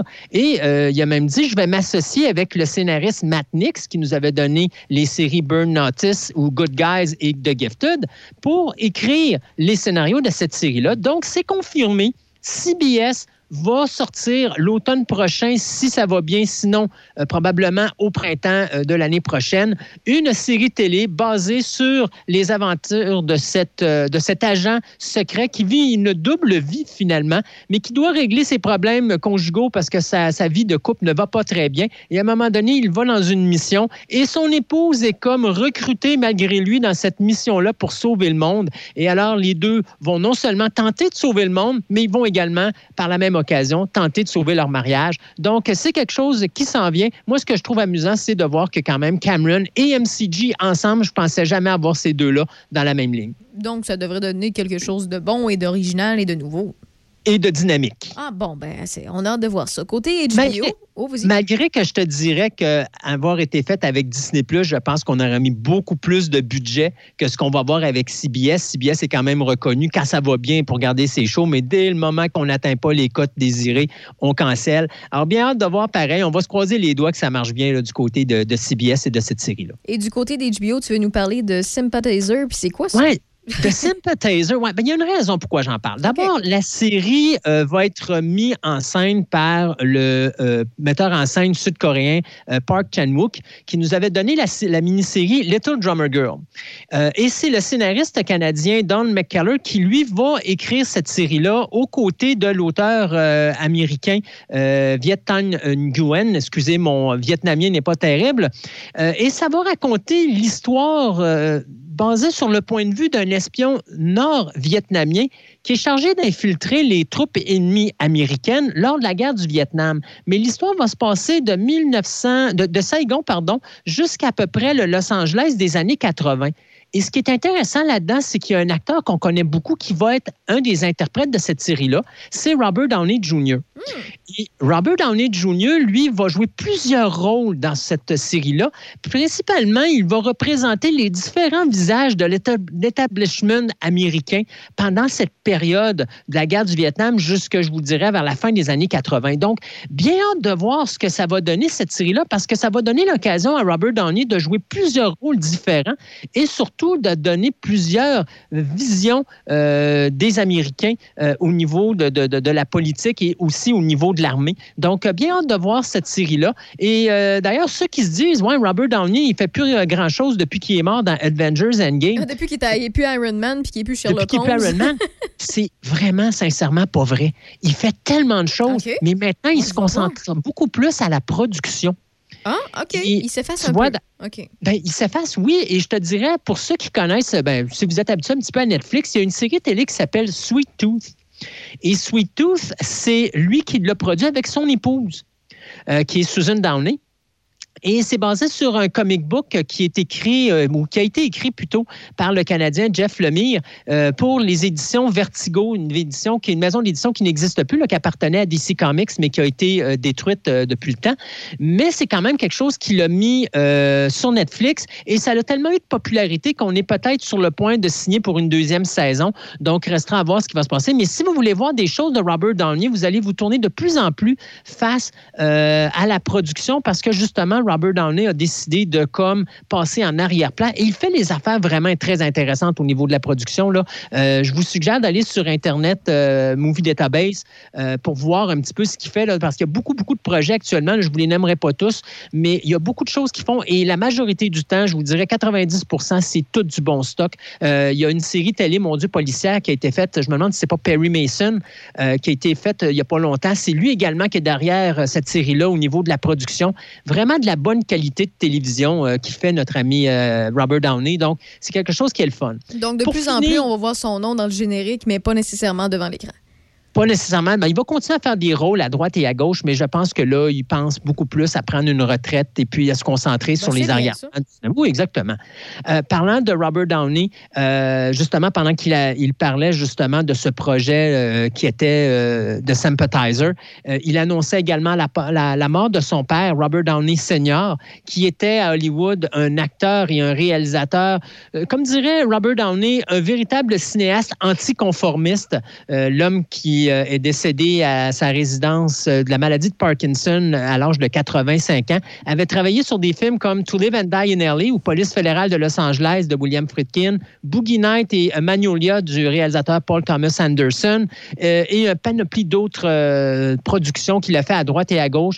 Donc ça aussi, c'est un, un individu qu'on connaissait pas vraiment beaucoup à Hollywood. Tu vois, moi, je le, il a tellement fait de choses à droite et à gauche, autant au niveau d'acteur, au niveau réalisateur, mais également au niveau de la production dans l'arrière-scène, euh, à différents niveaux, que euh, je, je savais même pas qu'il était encore actif et euh, qu'il avait travaillé sur des films comme To Live and Die in LA, qui est pour moi un des meilleurs films policiers de, de l'histoire des drames policiers de l'histoire hollywoodienne.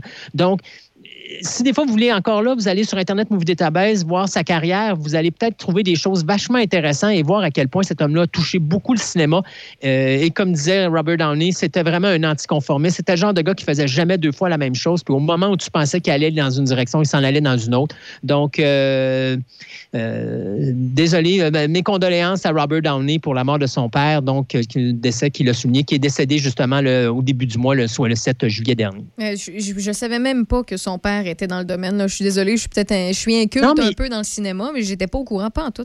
Et moi non plus, parce que c'est pas quelqu'un qu'on voyait en avant-plan. Ça a toujours été quelqu'un qui était dans l'arrière-scène, mais euh, qui a fait son bout de chemin et qui a fait des choses vraiment importantes pour le cinéma. Donc, euh, c'était quelque chose qui était bien de souligner. Ah ben, c'est intéressant à savoir. Ça se peut que je fasse quelques recherches là-dessus, moi. Euh, Ça, ça m'intéresse quand même d'en savoir davantage. Ben, Christophe Lassens, merci beaucoup d'être dans RAF dans le Dash à tous les mardis. La semaine prochaine, un petit congé parce que je suis en vacances la semaine prochaine. Et euh, on se retrouve la semaine suivante. Dans deux semaines. Et puis, ça va me faire plaisir de te donner encore plus d'ouvrages à faire euh, en- dans tes moments libres. bon, ben c'est génial. Salut, bye-bye, puis à la prochaine. Bye-bye. Bye-bye. Little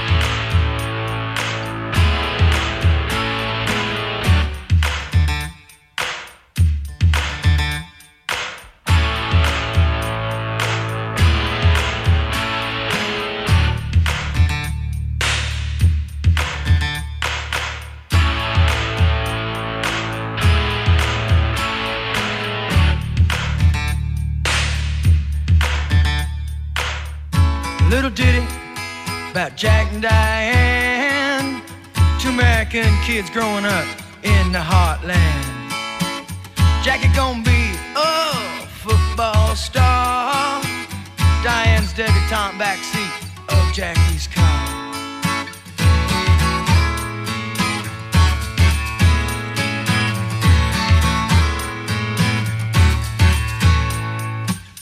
Sucking on chili dog outside taste freeze. Diane sitting on Jackie's lap, got his hands between her knees. Jackie say, hey Diane, let's run off behind the shady trees. Dribble off those Bobby Brooks, let me do what I please. Say, oh yeah, life goes on long after the thrill of living is gone. Say, oh yeah, life goes on long after the thrill of living is gone. To walk on.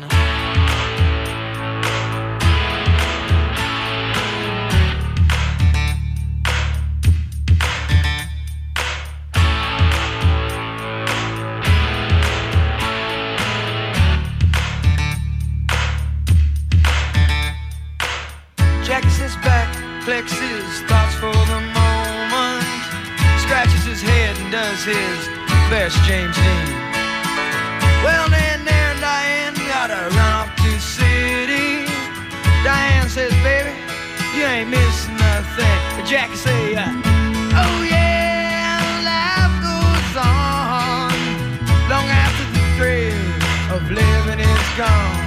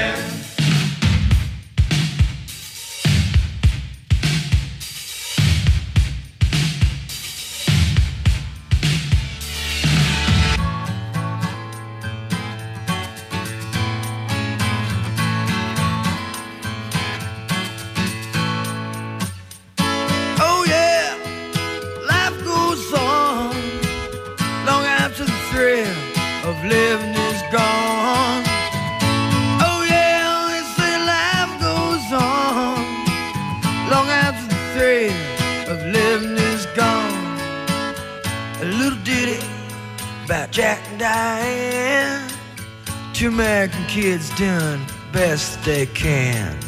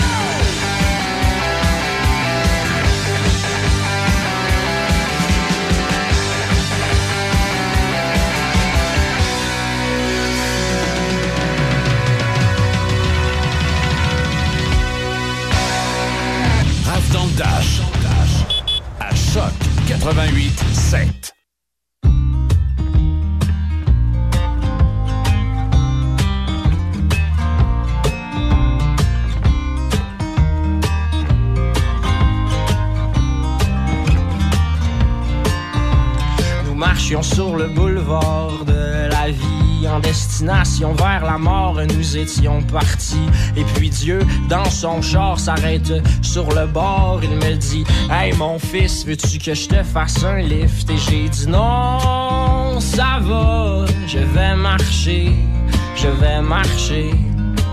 Et j'ai dit Non, ça va, je vais marcher, je vais marcher. Et si vous voyez ceux que j'aime en chemin, dites-leur que je n'ai plus de peine et que je ne suis plus très loin. Et si vous voyez ceux que j'aime en chemin, dites-leur que je n'ai plus de peine et que je ne suis et que je ne suis plus très loin.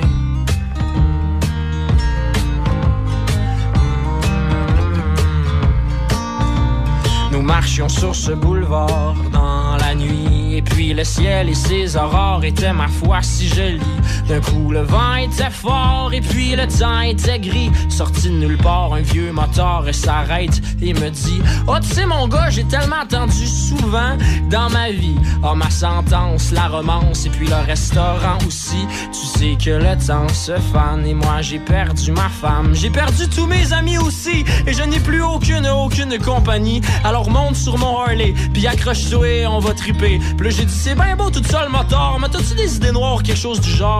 Ben non, ça n'a pas rapport, c'est juste que moi j'ai côtoyé la mort. Et si je t'invite sur mon B6, c'est pour que ta route aille un peu plus vite. On va flyer 100 000 à l'heure, brûler notre gaz, direct dans le bonheur. On va rouler sans arrêter, mais moi de lui répondre très embêté.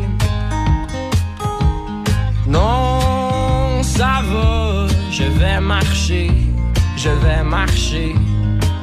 Et j'ai dit non, ça va, je vais marcher, je vais marcher. Et si vous voyez ceux que j'aime un peu plus haut, dites-leur que je n'ai plus de peine et que je les revois bientôt. Et si vous voyez ceux que j'aime un peu plus haut, dites-leur que je n'ai plus de peine et que je les revois. Et que je les revois bientôt.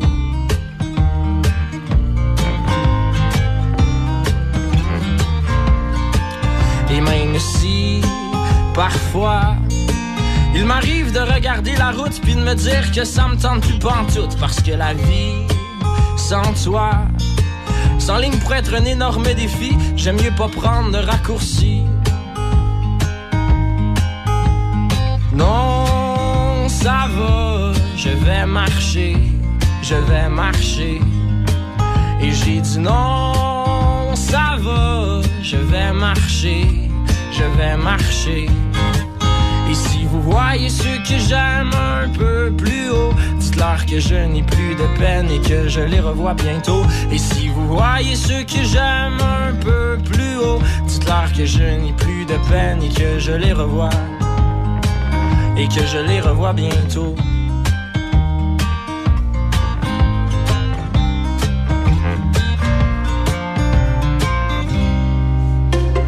La vaccination contre la COVID-19 se poursuit partout au Québec.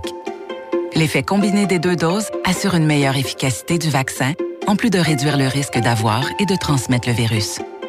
Vous serez aussi protégé sur une plus longue période. Il est primordial de vous présenter à votre rendez-vous pour la deuxième dose du vaccin, peu importe ce qu'il y a d'autre à votre horaire. La deuxième dose du vaccin est essentielle. Un message du gouvernement du Québec. La MRC de Lobinière est heureuse d'annoncer plusieurs nouveautés dans la forêt de la Seigneurie de Lobinière. Autant les jeunes et les moins jeunes randonneurs pourront profiter de ces milieux naturels encore à l'état brut. Des panneaux d'information sur la forêt et son histoire ont été installés, des aires de repos sont à votre disposition et une boucle de 4,2 km a été ajoutée pour permettre aux jeunes familles et aux débutants de s'y aventurer. Pour les habitués, le Sentier des Trois Fourches offre un parcours de 15,6 km de niveau intermédiaire avec géocaching et panneaux ludiques pour découvrir une phrase mystère et ainsi participer au concours. Pour plus d'informations, tourismelobinière.com ou au 88 926 3407. Vous souhaitez faire briller votre véhicule? Vitroplus Z-Bart de Sainte-Catherine de la Jacques-Cartier est la solution pour tous vos besoins. Que ce soit pour nettoyer l'intérieur ou l'extérieur de votre voiture, ou pour protéger votre peinture avec la finition Diamond Gloss, ou encore pour notre anti-rouille garantie 10 ans, pensez à Vitroplus Z-Bart de Sainte-Catherine. Nous offrons aussi des attaches remorques pour tous les types de véhicules, démarreurs à distance, accessoires électroniques, sans oublier les changements de pare-brise. Visitez-nous sur vitroplus.com ou sur Facebook. Vitroplus Z-Bart à Sainte-Catherine de la Jacques-Cartier. Ça prend une bonne dose de courage et de persévérance pour traverser une pandémie. Ça prend aussi une bonne dose de patience, de résilience, de confiance, d'optimisme, d'humour et d'amour.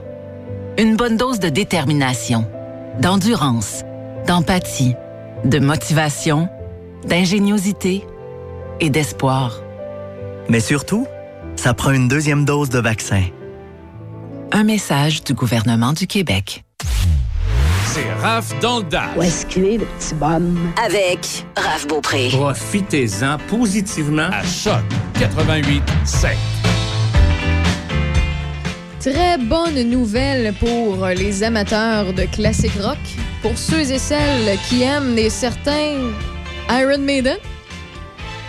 Pourquoi je dis ça? C'est qu'ils ont annoncé la sortie de leur prochain album. V'là cinq jours, ils ont sorti une chanson que je vais euh, vous mettre en background. Je vais laisser faire la petite trame qui annonce mon émission pour vous mettre ceci.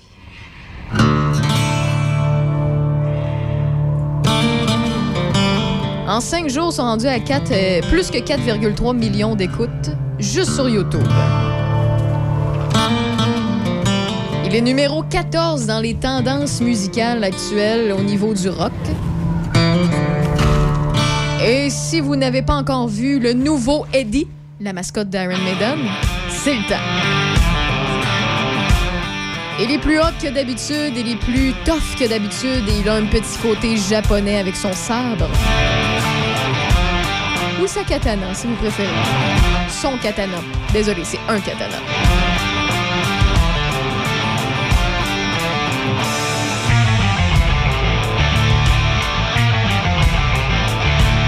La chanson s'appelle The Writing on the Wall.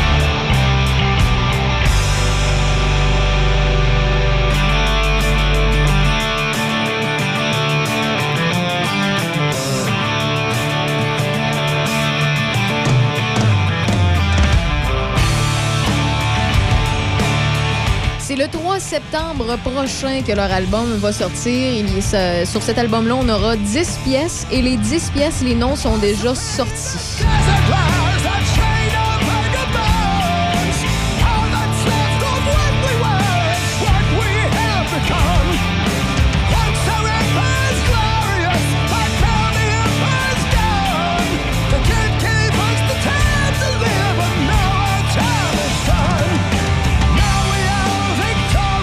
Pour ceux et celles que ça intéresse d'en savoir davantage euh, sur euh, leur tournée, sur euh, leurs chansons et tout ça qui sortent de petit peu par petit peu jusqu'en septembre, eh bien, je vous invite d'aller sur la page de Choc FM 88.7 sur Facebook et vous allez pouvoir le retrouver. J'ai partagé le tout.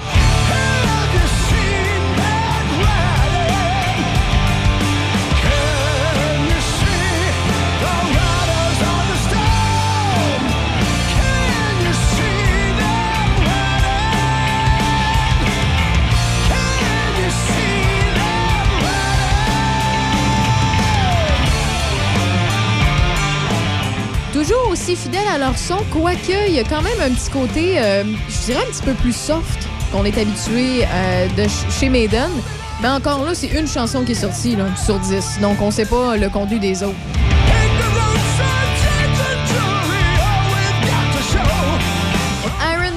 Ils sortent leur prochain album le 3 septembre et la chanson qui est disponible depuis 5 jours, c'est The Riding on the Wall. Je me devais de partager ça aux fans de Classic Rock, aux fans de Maiden qui écoutent Choc FM 88.7. Vous êtes dans Rave dans jusqu'à 18h. On est euh, encore ensemble pendant quelques minutes. Je fais le tour de la météo avec vous avant qu'on fasse le tour de l'actualité avec Déby Corriveau. C'est 24 degrés actuellement. Ce soir et cette nuit, minimum de 15.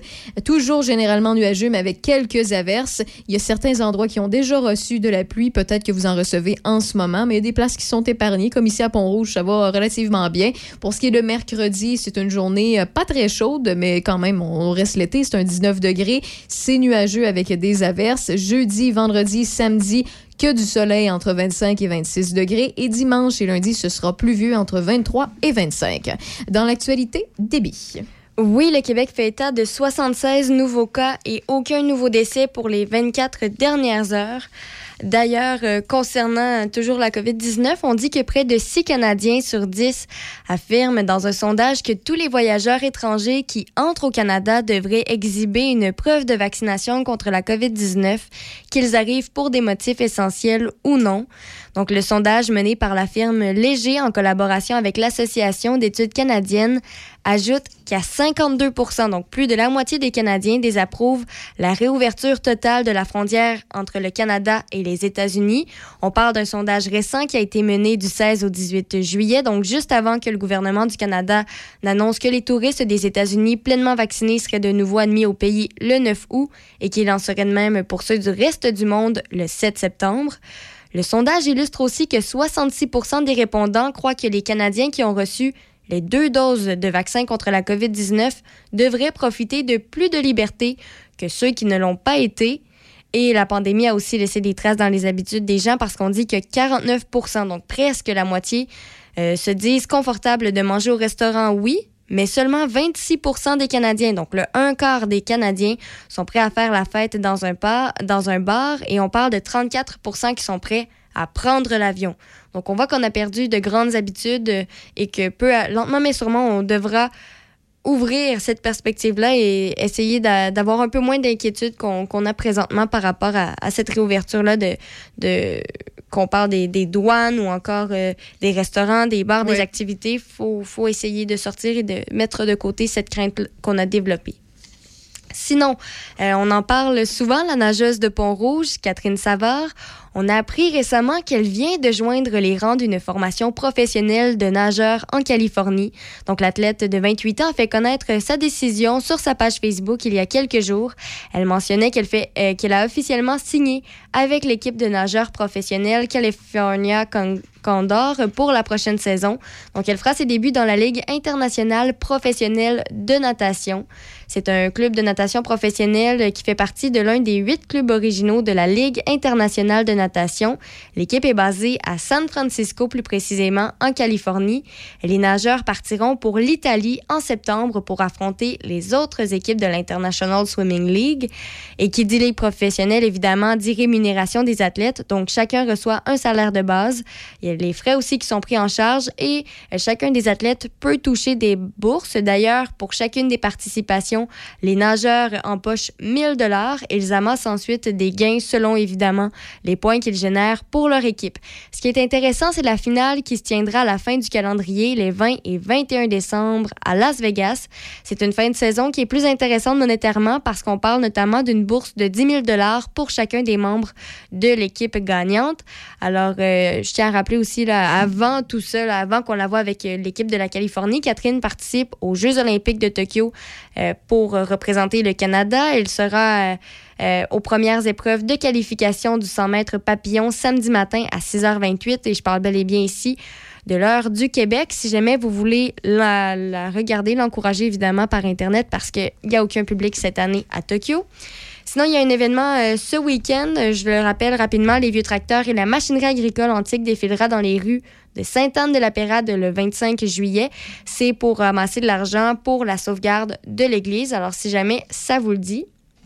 D'ailleurs, parlant d'un événement, je ne l'ai pas mentionné tantôt, mais je veux faire un rappel pour ceux qui sont intéressés. Ça se passe ici même à Pont-Rouge. Vacances en spectacle, euh, 11e édition. Ça a débuté le 19 juillet. Ça se poursuit jusqu'au 24. C'est au Parc Lyon, évidemment, à Pont-Rouge. Et aujourd'hui, on est le 20 juillet, on est mardi. Donc, Premièrement, aujourd'hui, on a droit en nouveauté cette année aux apéros vacances en spectacle. Ce soir, dès 18h30, le public est invité à être aux premières loges. Louis Venn accompagnera euh, les gens dans une ambiance festive dans la place. Ensuite, on aura droit euh, au groupe pornevois Four of a Kind à 19h30, suivi d'Alex Burger à 20h30 pour divertir les gens. C'est gratuit. Tout ce que vous avez à faire, c'est réserver votre place. Alors, euh, vous pouvez aller sur le site Internet de la ville de Pont-Rouge ou encore sur la page Facebook événement Pont-Rouge. Euh, tout ce que vous avez à faire, c'est ça, c'est réserver votre place, mais c'est gratuit. Alors, allez-y, pourquoi pas. Euh, J'ai parlé rapidement là, avec euh, la coordonnatrice des événements de Pont-Rouge tout à l'heure au téléphone et elle mentionnait que hier, c'était horrible la météo, on va se le dire. Il y a, mouillé, euh, il y avait du tonnerre, il y avait vraiment de l'électricité dans l'air pour euh, le, le spectacle qui- qu'il y avait hier pour euh, célébrer la première journée de vacances en spectacle. Mais les gens y étaient, sont restés sous la pluie, les gens dansaient, ça faisait du bien à voir, c'est ce qu'elle mentionnait. Alors vraiment, ce soir, ça risque aussi d'être une belle soirée. Sinon, on en parle rapidement. le- ça s'en vient le 7 novembre. euh, Pour plusieurs, c'est changement de maire, des élections. Saint-Antoine de Tilly, c'est la, même chose. Donc, euh, le conseiller municipal des quatre dernières années, euh, Guy Lafleur, a annoncé qu'il se portera candidat à la mairie lors de la prochaine élection municipale le 7 novembre prochain. Alors, euh, selon lui, là, la solution pour aider à développer la ville, parce qu'il y a plein de plans, mais en bref, selon lui, euh, la solution réside dans une meilleure utilisation du site Internet de la municipalité ainsi que des médias sociaux pour communiquer ce qui se passe avec les citoyens par rapport au projet. Si jamais vous voulez toutes les informations, euh, vous pouvez euh, aller visiter le journal euh, Saint-Antoine de Tilly. Ça veut dire que c'est dans le Binière, donc le journal Le Peuple. Il y a les deux, parce que là, on parle de Saint-Antoine de Tilly et Sainte-Croix. Donc les deux maires ont chacune leur vision pour leur municipalité. C'est semblable, mais ils ont, plusieurs points. Là. Moi, j'ai juste, j'ai juste fait un survol pour lui. Sinon, pour euh, ce qui est du maire de Sainte-Croix, le 7 novembre prochain, en fait, euh, il se porte à la mairie. C'est le communicateur Stéphane Dion. Il sera à la tête de l'équipe pour Sainte-Croix. Et en fait, lui, c'est la pandémie qui lui a ouvert les yeux, comme quoi euh, les élus jouent un rôle de leader pour mobiliser et sont présents sur le terrain afin de répondre aux préoccupations des gens. Lui, il veut surtout miser sur la qualité de vie, mobiliser la population, améliorer l'attractivité de la ville et favoriser le développement. Et évidemment, pour lui, c'est important une équipe. Alors, euh, évidemment, son équipe sera pas sera composée de six personnes, six candidats. On parle de quatre femmes et deux hommes. Euh, ça incarnera le changement et le renouveau pour lui, une équipe comme ça. Puis, si jamais on veut savoir qui fait partie de son équipe, un nouveau candidat sera présenté chaque semaine. Euh, puis, pour l'instant, ce qu'on sait de ces candidats-là annoncés, c'est que ce sont des gens respectés, crédibles et déjà bien impliqués dans leur communauté. Alors, euh, des trucs à suivre pour les prochains jours. Et dans les sports? Oui, au basketball, les Bucks de Milwaukee auront la chance de remporter leur premier championnat de la NBA depuis 1971 ce soir devant leurs partisans. Les Bucks pourraient soulever le trophée euh, Larry O'Brien s'ils remportent le sixième match de la finale des 20 heures contre les Suns de Phoenix. Les Suns qui ont perdu les trois derniers matchs sont au pied du mur pour la première fois lors des séries en cours. Alors un match à ne pas manquer, 20 heures, je le rappelle, les Bucks contre Phoenix. Ensuite, euh, rapidement, pour terminer, au hockey, le Canadien de Montréal a annoncé la nomination de Jean-François Houle à titre d'entraîneur-chef du Rocket de Laval. Euh, donc, euh, le, le Rocket, c'est le club école de l'équipe dans la Ligue américaine de hockey. Il compte près de 20 ans d'expérience de le hockey universitaire, junior et professionnel. Il succède à Joël Bouchard qui a accepté un rôle semblable la semaine dernière avec le club école des Ducks d'Anaheim dans la Ligue américaine. Et donc, M. Hull rejoint l'organisation pour laquelle travaille son père, Régent, et avec laquelle celui-ci a passé 11 de ses 14 saisons au hockey professionnel.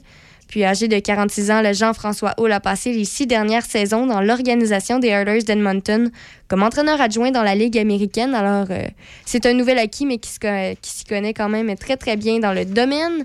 Et il sera désormais avec le Rocket de Laval. Et à suivre demain à 20h, comme tu l'as mentionné aussi, ben, on va avoir plus d'informations concernant le Kraken et on Oui. va parler à François Paquet demain Mhm. concernant les rumeurs, ce qu'on sait déjà, Philippe ce qu'on Dano, sait pas. Price. Hmm. On verra, bref. Merci beaucoup, Déby, pour aujourd'hui. Merci d'avoir été à l'écoute de Choc 88.7 dans votre retour à la maison de Portneuf-Lobinière. On se retrouve à compter de 15h. Bye bye!